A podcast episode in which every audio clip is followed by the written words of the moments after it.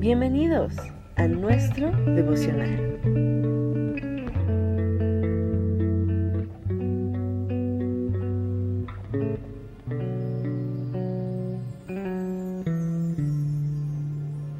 Bendiciones a todos mis amados hermanos. Yo soy el pastor Armando Victorica y el día de hoy tengo el gusto de compartir con ustedes la reflexión del día. Antes de comenzar, yo quiero agradecer la vida de Otoniel porque él ha sido un instrumento de Dios para bendecirnos a muchos de nosotros. Y hoy tengo la oportunidad, gracias a Él, de compartir contigo este pequeño devocional, al cual tal vez he titulado de alguna manera Un nuevo comienzo en tu vida. Hay veces que en nuestra vida las cosas se estancan, experimentamos el fracaso, o tal vez cuando no tuvimos el resultado esperado o simplemente todo se ve perdido. Esto genera como una carga negativa que se convierte en un lastre en nuestra vida. Pero con la ayuda de Dios podemos resolverlo. Dice Hebreos capítulo 12, versículo 1, y voy a estar leyendo la nueva traducción viviente. Dice, quitémonos todo peso que nos impide correr, especialmente lo que es pecado que fácilmente nos hace tropezar y corramos con perseverancia la carrera que Dios nos ha puesto por delante. Amado, hoy yo quiero animarte, porque Dios tiene cosas nuevas en tu vida para que podamos avanzar en nuestra carrera. Lo primero que tenemos que hacer es, uno, identificar eso eso que necesitamos, que debemos dejar atrás. Cuán importante es examinarnos a nosotros mismos y encontrar qué nos está impidiendo avanzar, qué nos está apartando de Dios y como consecuencia nos impide ver lo que Él tiene y desea para nosotros. Quizás es alguna amistad incorrecta, podría ser algún pecado o tal vez nuestro carácter, o aquello que Dios nos ha pedido que le entreguemos y no lo hemos hecho. Pero esto es tan importante que tal vez este audio vamos a necesitar escucharlo varias veces. Una vez que hemos identificado, una vez que hemos hecho esto, ¿qué necesitamos dejar atrás? Ahora, número dos, confiemos en que Dios nos abrirá camino en el desierto.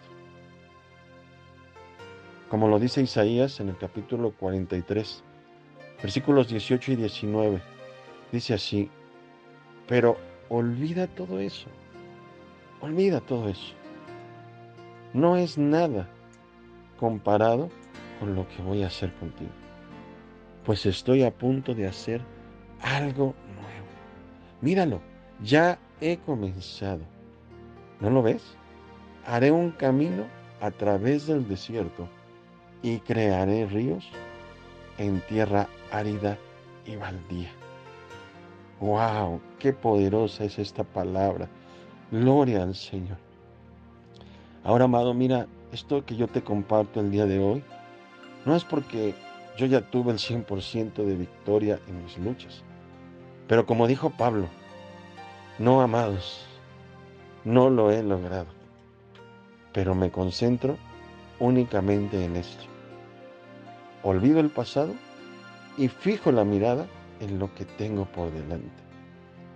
Y así avanzo hasta llegar al final de la carrera para recibir el premio celestial al cual Dios nos llama por medio de Cristo Jesús.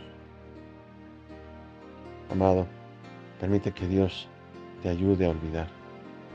Tenemos el ejemplo de José el soñador.